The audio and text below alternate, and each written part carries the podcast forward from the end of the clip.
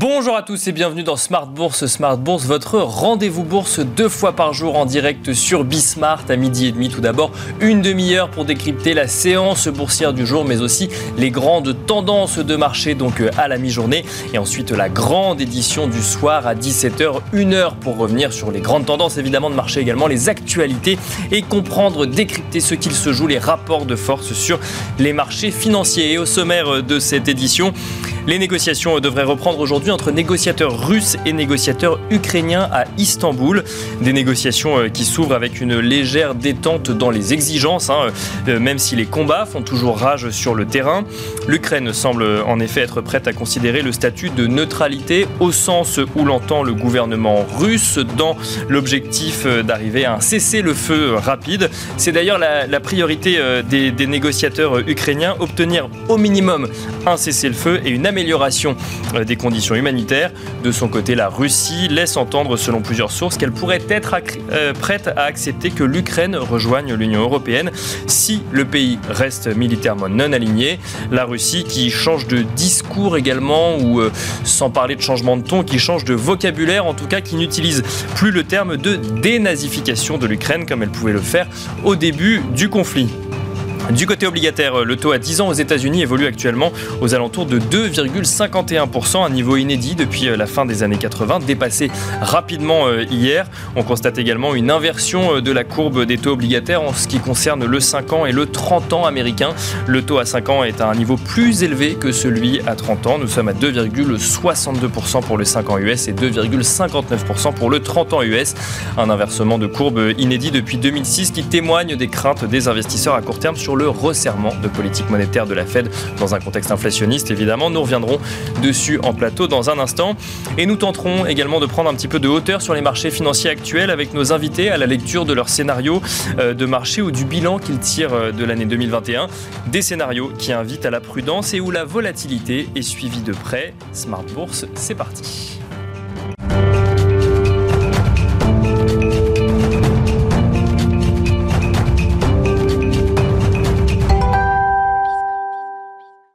Mais comme d'habitude dans Smart Bourse, nous commençons avec le résumé complet de l'actualité boursière du jour proposé par Alix Nguyen. C'est un vert franc pour le CAC. L'indice se rapproche de ses niveaux d'avant le début de la guerre en Ukraine.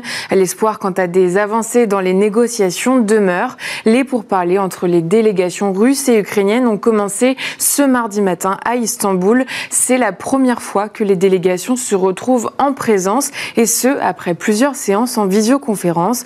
L'Ukraine s'est fixée pour objectif minimum d'obtenir une amélioration des conditions humanitaires.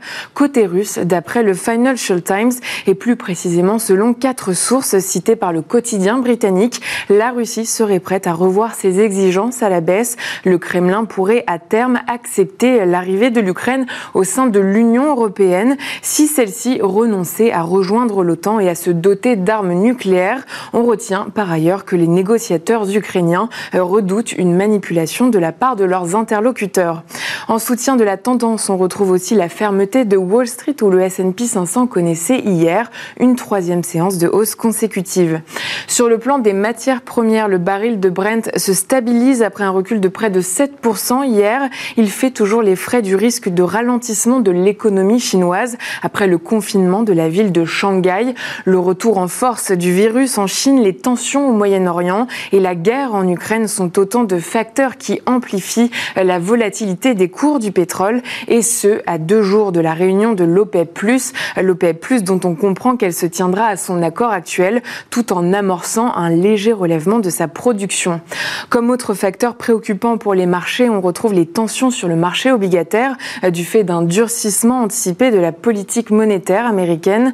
L'inversion de la courbe des rendements des emprunts à 5 et 30 ans pour la première fois depuis 2006 traduit une certaine inquiétude euh, quant à un ralentissement économique aux États-Unis euh, dans un contexte où la Fed s'apprête cette année à relever ses taux d'intérêt à à chacune des réunions de son conseil afin d'atténuer les tensions inflationnistes. Les valeurs cycliques sont pour l'heure particulièrement convoitées. Alstom, Safran et Airbus avancent dans le vert. Idem pour les poids lourds du luxe. LVMH, Hermès et Kering sont en nette progression. Et puis le secteur de l'automobile voit le rebond se poursuivre. L'indice européen Stock 600 dédié signe la meilleure performance sectorielle. Renault, Valeo et Plastic Omnium sont en nette progression. L'équipementier automobile a révélé ce matin être en discussion exclusive pour le rachat d'Actia Power. On apprend aussi son entrée au tour de table de Vercors. Tendance, mon ami, donc le résumé complet de l'actualité boursière du jour proposé par Alex Nguyen. On regarde rapidement la tendance sur le CAC 40, le CAC 40 qui gagne 2,45% à 6750 points.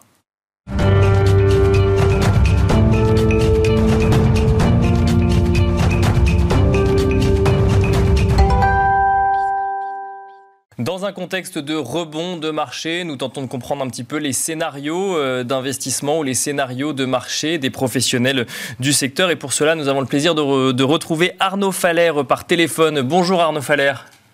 Bonjour Nicolas. Vous êtes directeur général délégué en charge des investissements euh, de CPRAM. Euh, vous avez, vous faites tourner des scénarios régulièrement tous les trois mois euh, sur justement les différents scénarios, les différentes hypothèses de marché, des scénarios qui sont arrivés à terme en fin de semaine dernière. Que vous disent aujourd'hui les différents scénarios de marché que vous avez chez CPRAM On note un certain retour de la prudence aujourd'hui, Arnaud Faller.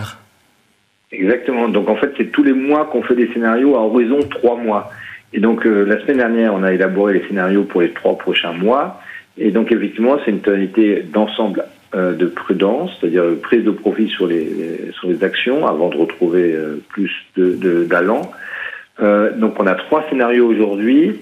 Donc le scénario central avec une probabilité de 50% est vraiment centré sur un durcissement monétaire précipité on voit bien que, euh, euh, notamment la Fed, mais on verra la BCE plus tard, mais notamment la Fed euh, accentue son discours très très au quiche, sous-entendu hein, très agressif, devant des anticipations d'inflation qui s'emballent un peu dans ce scénario, scénario-là, avec une inflation évidemment qui serait poussée à la hausse aussi bien par les matières premières elles-mêmes, mais éventuellement même par une boucle prix-salaire et on aurait une, donc une hausse des taux, certainement évidemment sur les taux longs, mais encore plus sur le segment court de la courbe.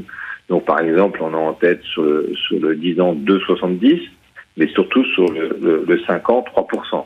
Et donc dans ce cadre-là, évidemment la volatilité euh, remonterait encore un peu et on aurait une crainte très forte euh, sur l'érosion des marges des entreprises. Il faut bien voir en tête qu'aux États-Unis, on est quasiment au plus haut historique, donc c'est un peu euh, à partir de ce point haut, euh, dans ce scénario-là, évidemment, ça sera appelé à baisser.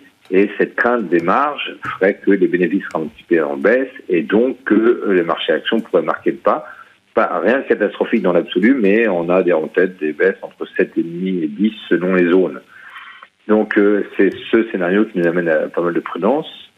À côté, on a un scénario, un, scénario central avec, euh, avec beaucoup de prudence. Donc ça, c'est un scénario à 50%. Donc c'est le, le scénario majoritaire aujourd'hui, mais à 50-50 vis-à-vis des, des autres scénarios que vous avez. Euh, on n'a pas parlé du conflit ukrainien dans ce premier scénario, mais ça veut dire qu'on reste sur une, un, un, scénario avec un conflit ukrainien qui dure sur ce premier scénario à 50%, Arnaud Faller? Oui, en l'occurrence, il y a pas, dans ce scénario-là, il n'y aurait pas de résolution rapide justement à l'inverse du scénario euh, alternatif 1, comme on l'appelle, sous-entendu un scénario avec une probabilité plus faible, à hauteur de 30%, où effectivement dans ce scénario-là, on aurait une, manière ou une autre une résolution du conflit euh, ukrainien, ce qui amènerait évidemment à un potentiel de rebond de la confiance. Mais dans ce scénario-là, on aurait une normalisation continue de la politique monétaire, notamment américaine, mais sans accélération. Donc, à chaque FOMC, mais plutôt des pas de 25 BP de hausse et pas des pas de 50 euh, euh, points de base de hausse. Et dans ce scénario-là, donc, euh, comme les, taux seraient appelés à se normaliser au sens stabilisation sur les taux longs et voire peut-être même sur les, les, anticipations de rebaisse un peu sur les taux très courts, ben les marchés actions pourraient bénéficier, puisque la confiance revient, de, de, de, perspectives plus favorables et on aurait des hausses du marché action entre 5 et, et 7,5 selon les États-Unis ou, ou, ou, la zone euro. C'est un scénario effectivement où on revient plutôt en pré-guerre en Ukraine et pour autant où la Fed a quand même marqué de pas, hein, a marqué de cap, pardon, et, mais euh, on a déjà fait le chemin hein, qu'il faut, puisque les taux longs américains aujourd'hui seraient à 2,5, donc euh, on les verrait plus bouger. Donc c'est un scénario effectivement assez favorable aux actifs risqués, qu'ils soient des actions ou euh, de la dette privée. Donc un deuxième scénario plus favorable aux actifs risqués, on va y revenir. Euh, peut-être avant écouter votre, votre troisième scénario. Il y a des termes qui reviennent depuis le, le début du conflit euh, en, Ukraine euh, au sujet des perspectives de croissance. On parle de stagflation, on parle de récession. Est-ce que ça fait partie des scénarios chez CPRM aujourd'hui, Arnaud Faller? Oui, vous avez raison. Le dernier scénario, c'est crainte de récession. Parce que là, on verrait un conflit ukrainien qui s'installe durablement et donc là, évidemment, on a un impact très fort sur le prix des matières premières, que ce soit les matières premières énergétiques ou euh, agricoles. Il faut juste se rappeler que là aussi, on est quasiment plus haut. Euh, l'aluminium est parmi aussi le plus haut, etc. Euh, et dans ce cas-là, on aurait franchement des, la confiance qui rebaisse et des perspectives de ralentissement marquées qui apparaissent.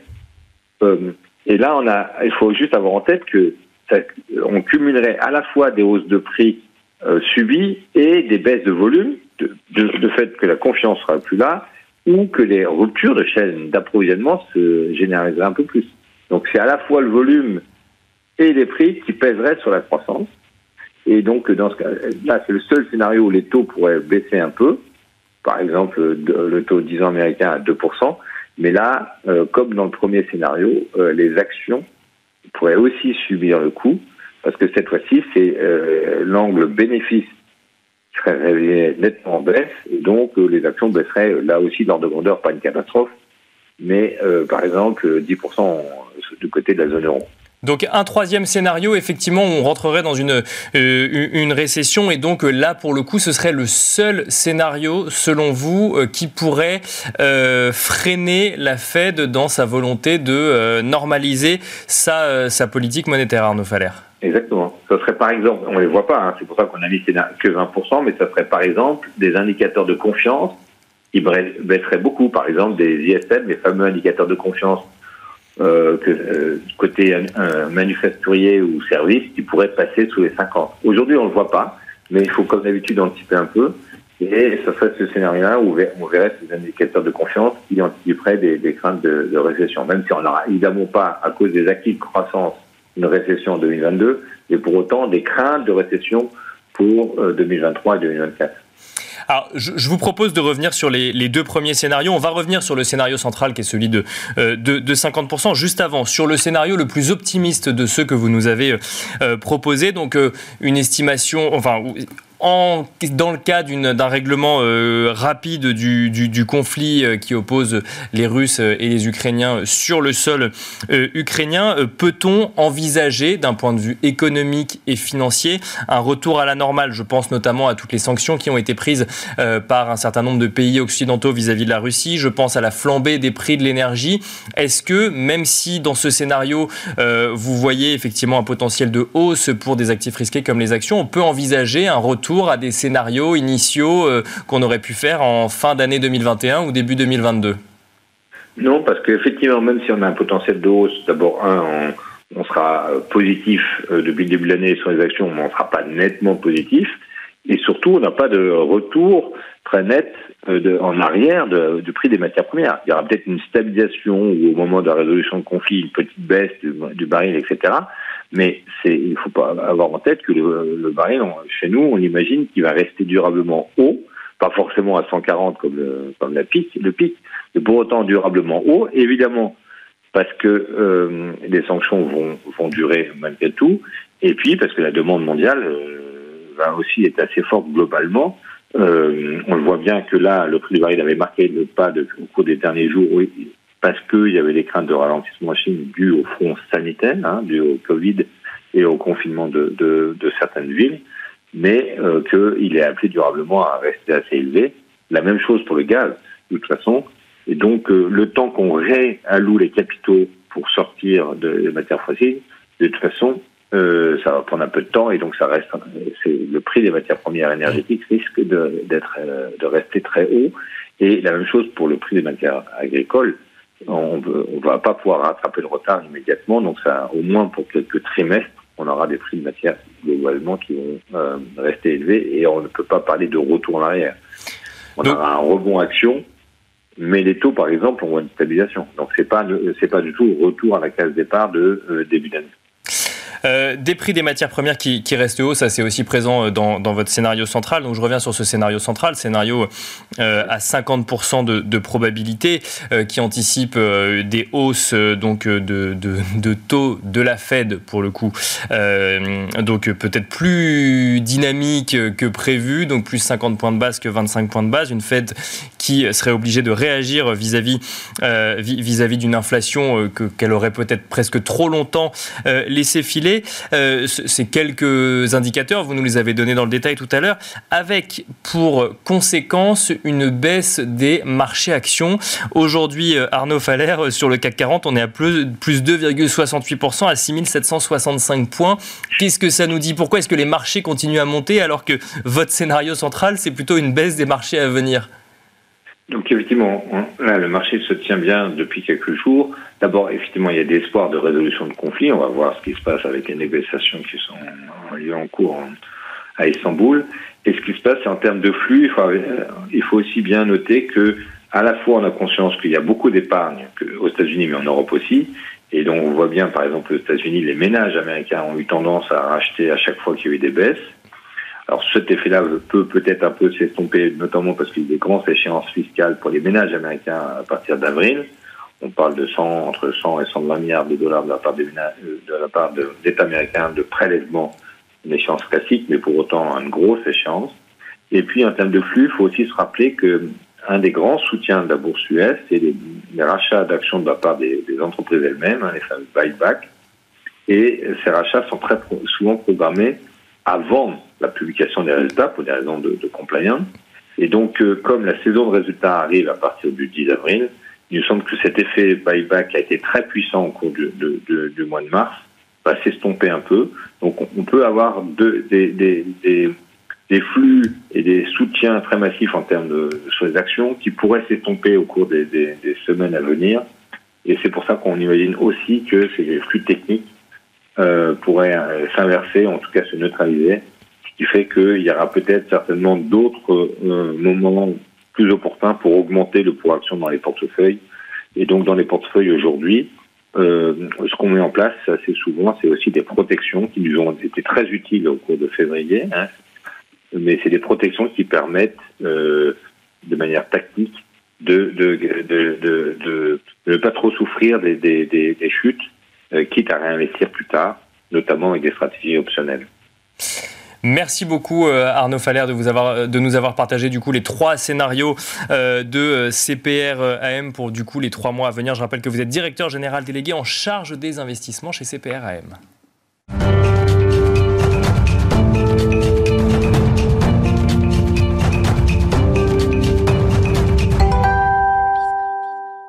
Et nous enchaînons à présent sur le plateau de Smart Bourse avec Dominique Séolin, le président et directeur général d'ABC Arbitrage. Bonjour Dominique Séolin. Bonjour Nicolas. Alors on va revenir sur les résultats d'ABC Arbitrage qui va nous permettre de revenir un petit peu sur le contexte de marché 2021 euh, dans un premier temps, puis après on verra ce que ça nous dit des perspectives pour, pour 2022. Un mot très rapide juste avant, vous êtes arbitragiste. arbitragiste, c'est un métier très spécifique sur les marchés financiers. Vous allez chercher les incohérences de marché avant de potentiellement vous positionner. Oui, alors en fait on on apporte une liquidité au marché, hein, qu'on est positionné à l'achat et à la vente dans les carnets d'ordre.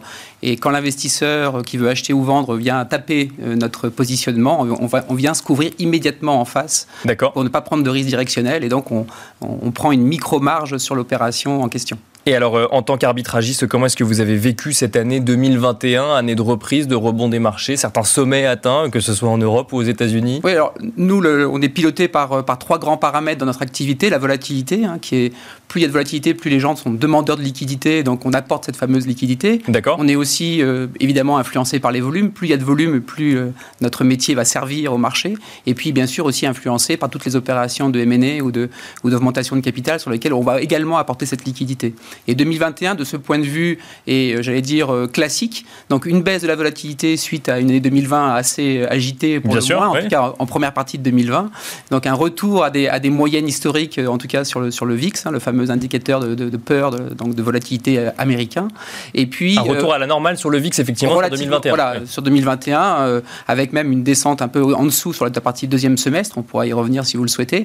Mais par ailleurs, une, un redémarrage des activités de fusion-acquisition, ce qu'on appelle en, en, anglais.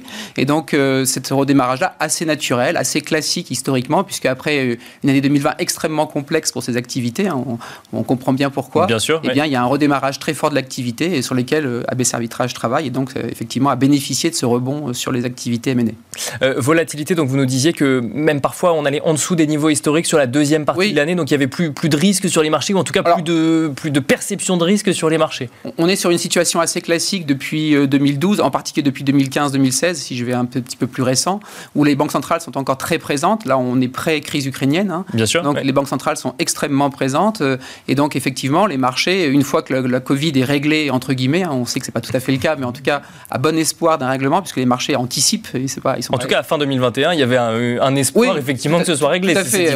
les, vaccins sont bien en place, en tout cas en Europe. Euh, les, le, monde, dire, le monde occidental est assez bien euh, en place de ce point de vue-là. Et donc, oui, les marchés retournent à des niveaux en dessous de leur, leur norme historique. Hein. le VIX, pour donner un peu d'ordre de grandeur, c'est à peu près 20%, son, sa moyenne historique. Et puis, on, la, période banque centrale, donc en particulier 2015-2021, hors 2020, hein, encore une fois, euh, on est plutôt autour de 15%. Et donc, les marchés ont eu tendance, en fin 2021, à repasser sur ces niveaux-là, effectivement, en, dessous de leur moyenne historique, grâce à ce que vous disiez, c'est-à-dire en fait une perte de la sensation de risque, en tout cas. Et alors, qu'est-ce que ça nous dit pour 2022 euh, avec effectivement la prise en compte de nouveaux critères qui n'avaient pas forcément été anticipés à fin 2021. Donc euh, une hausse des taux de la Fed, ça, ça avait été anticipé, mais euh, effectivement on se rend compte que maintenant c'est coûte que coûte, quel que soit le niveau d'inflation ou le contexte économique actuel.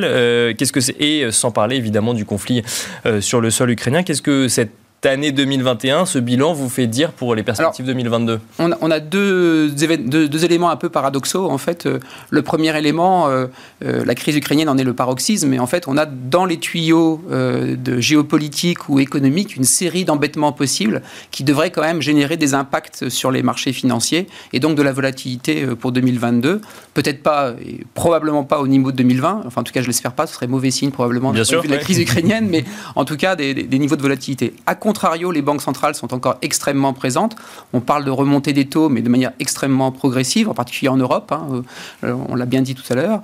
Euh, et c'est vrai que de ce point de vue-là, les banques centrales sont très présentes, en particulier en termes de bilan. Mhm. Je rappelle qu'on est à 20 000 milliards sur les, sur les principales banques centrales au mondial, Bien sûr, alors qu'on était à, à 3 4 000 milliards il y a quelques années. Donc elles sont, même si elles, elles arrêtent, elles ont encore un stock de liquidités présent euh, euh, oui, sur les marchés. On parlé des volumes pour 2021, mais il y a ce sujet volume également sur les marchés financiers. Oui, alors globalement, les, les taux négatifs ont fait baisser les volumes sur les marchés financiers. Les entreprises pouvant emprunter pas cher, euh, ont préféré plutôt que se diluer en capital, aller chercher de la dette. On sait aussi qu'il y a eu un très fort développement du private equity hein, qui, a, asséché un peu les volumes des marchés euh, cotés. Euh, mais néanmoins, c'est vrai que en, je veux dire, en, en, en de l'année 2020, on a eu encore des volumes assez significatifs au tout début 2021 et qui se sont un petit peu éteints sur la fin 2021. Et le premier trimestre 2021, c'est intéressant de ce point de vue-là, a vu en particulier un, volume retail, donc des, particuliers, comme on dit, qui euh, qui a été très important, hein, en particulier, je sais pas pour ceux qui se souviennent de, GameStop, euh, Bien sûr, et de Reddit, euh, Reddit Game là, GameStop. Et donc en fait, sur ces sujets-là, effectivement, le financement par les États-Unis de leurs particuliers avec des chèques qui ont été dans les boîtes aux lettres. Les particuliers, ne sachant pas très bien quoi faire de l'argent, ont investi en bourse comme un peu parfois, je, me permets l'expression, euh, on investit ou on joue au casino. Donc on a eu des effets volumes importants au premier trimestre 2021. Et alors du coup, euh, pour, ces perspectives 2022, je, lis effectivement un petit peu ce que, vous voyez pour l'année 2022. Il y a une phrase qui m'a marqué, c'est que euh, vous évoquez du coup ce, cette, ce, conflit ukrainien et donc vous dites cette guerre pourrait empêcher un, retour des marchés à des marchés financiers normalisés. moi, ce qui m'a frappé, c'est que du coup, ça veut dire qu'il y a encore une possibilité de revenir sur 2022 à un scénario euh, antécédent à, euh, au, conflit ukrainien. On peut, on peut peut-être redéfinir ce que c'est qu'un marché normalisé. Un marché Bien sûr, c'est pas un retour à la normale. C'est pas forcément un retour à la normale. C'est pour nous, à BC Arbitrage, on a vu une énorme différence et on en parle depuis 2013. Hein, et donc, on a euh, entre des marchés avec banque centrale très présente et des marchés sans l'acteur banque centrale, qui est un acteur qui fausse le jeu capitaliste normal euh, euh, au sens qui positif. Le marché, voilà, qui soutient le marché. donc, j'emploie le terme capitaliste au sens positif du terme. C'est-à-dire un marché avec des règles très claires, avec des gens qui perdent et qui gagnent. Donc, les, Bien sûr. les banques centrales ont faussé un petit peu cette règle-là et ont, venu, sont venues pardon, corriger la notion de risque ou la notion de risque. Dans ce contexte-là, on a vu des volatilités qui ont extrêmement baissé et puis des valorisations boursières avec des, ce qu'on appelle price earning ratio, donc des, des, ratios de valorisation ou Schiller ratio aussi qui, qui sont très significativement au-dessus de leur moyenne historique. Et ça, c'est typique des banques centrales. Donc l'idée d'un retour à la normale, c'est des banques centrales qui se retirent du jeu et finalement qui réinstaure une notion de risque tout à fait normale sur les marchés. Je sais que les gens n'aiment pas ça et qu'ils aiment quand ça monte de manière infinie, mais la vie, c'est pas ça. Donc la vraie vie des marchés financiers, c'est la période avant banque centrale qui revient à des sensations avec des acheteurs qui ont des convictions différentes des vendeurs et donc des marchés qui montent et qui descendent. Donc le sujet de marché financier normalisé, c'est des sujets, des marchés financiers avec des banques centrales moins présentes. Est-ce que ça se traduirait demain par euh, des ratios justement pour un certain nombre d'entreprises qui ont bien progressé ces deux dernières années euh, qui, qui serait revu à la baisse pour, euh, pour, ces... Ça, c'est plus compliqué à dire parce qu'effectivement, le, les, banques centrales, leur objectif, c'est de, se retirer du jeu, mais mmh. suffisamment progressivement. Pour laisser la situation stable. Exactement, pour que les entreprises, en attendant, fassent les bénéfices escomptés et donc gardent des valorisations relativement élevées. Mais la logique voudrait qu'effectivement, on revienne sur des niveaux de, de, valorisation qui sont plus raisonnables. Certains parlent de bulles financières actuellement. En tout cas, moi, je, je parle de monde anthropique, c'est-à-dire de monde beaucoup plus, enfin, beaucoup plus potentiellement agité Bien sûr. que ça n'avait pu l'être euh, avant les situations de banque centrale. Et juste, euh, je, parle des années 2015, par exemple 2018, euh, où on a vu des années extrêmement calmes comme 2017, qui sont totalement atypiques dans l'histoire des marchés financiers modernes. année 2021, donc avec un recul de la volatilité, une année 2022 qui va connaître des peut-être des pics de volatilité sur toute l'année. Alors c'est très intéressant la volatilité, sans vouloir être trop technique. C'est vrai que là-dessus, on mesure nous ça assez bien parce qu'on appelle le VVIX, donc c'est la vol de vol. Donc mhm. l'agitation de la volatilité, c'est comment le, la volatilité change de régime dans le temps. D'accord. Et, ce qui est typique des banques centrales, c'est qu'en fait, euh, au moindre feu, elles jettent un seau d'eau qui l'éteint très rapidement. Donc la volatilité descend très vite, redescend très vite. Par contre, comme je l'ai dit, il y a beaucoup de choses dans les tuyaux pour générer de la volatilité, au moins localement. Et ça, euh, évidemment, euh, la guerre en Ukraine, encore une fois, est un peu le paroxysme, mais on a les matières premières et l'inflation qui était déjà existante déjà avant la guerre en Ukraine. Sachant que le, rôle d'une banque centrale, c'est pas d'agir sur la volatilité, c'est d'agir sur l'inflation ou sur l'emploi selon le mandat effectivement qu'on a, mais ça, elles, peut, elles agissent également indirectement sur la volatilité. Oui, et, il faut être, euh, si je suis un petit peu caricatural ou simpliste, l'ensemble de la population s'est habitué à un environnement assez apaisé et finalement c'est pas désagréable, faut être honnête. je crois que tout le monde était content d'avoir des taux négatifs, euh, avoir son, sa, sa, résidence principale qui monte en valeur, de pouvoir euh, acheter des voitures, des montres des, sacs à main, enfin que sais-je encore, tout ce qui a fait que le monde du luxe est monté, que le monde de l'immobilier est monté. Finalement, tout, l'écosystème économique était parfaitement euh, content de cette situation-là, et pourtant elle est anormale, il faut, quand même être clair sur le sujet. Merci beaucoup euh, Dominique Séolin d'avoir décrypté un petit peu avec nous du coup bah, vos, perspectives pour cette année 2022 euh, à la lumière de ce que vous avez vu sur cette année 2021. Je rappelle que vous êtes président et directeur général d'ABC Arbitrage. Merci à vous également de nous avoir suivis je vous donne rendez-vous ce soir à 17h pour la grande édition de Smart Bourse sur Bismart en direct.